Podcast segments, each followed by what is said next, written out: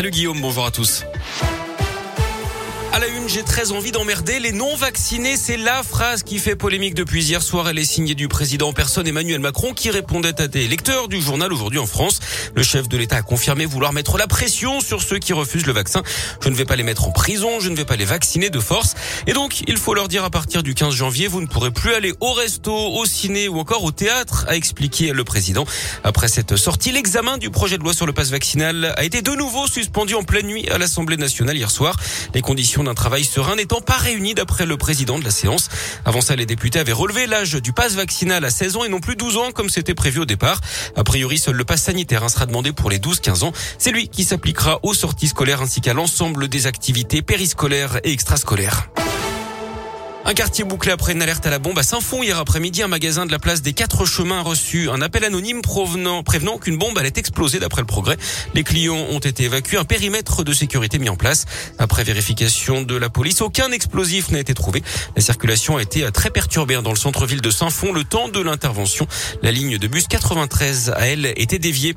Le harcèlement scolaire deviendra-t-il bientôt un délit? C'est en tout cas dans une proposition de loi qui a été adoptée par l'Assemblée nationale début décembre autour des sénateurs de se pencher sur le texte d'abord en commission ce mercredi puis en assemblée le 12 janvier.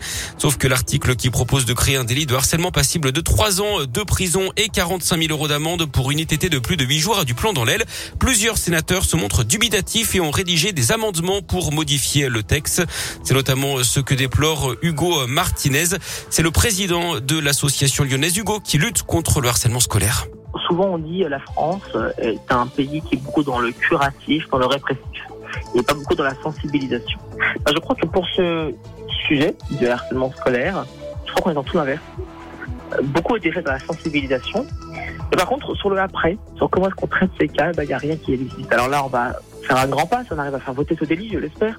Mais il manque beaucoup d'outils et j'espère qu'au prochain mandat, on arrivera euh, eh bien, à faire que euh, le prochain euh, gouvernement s'empare du sujet de l'après-harcèlement scolaire. Le harcèlement touche près de 700 000 enfants chaque année, poussant parfois certains élèves au suicide.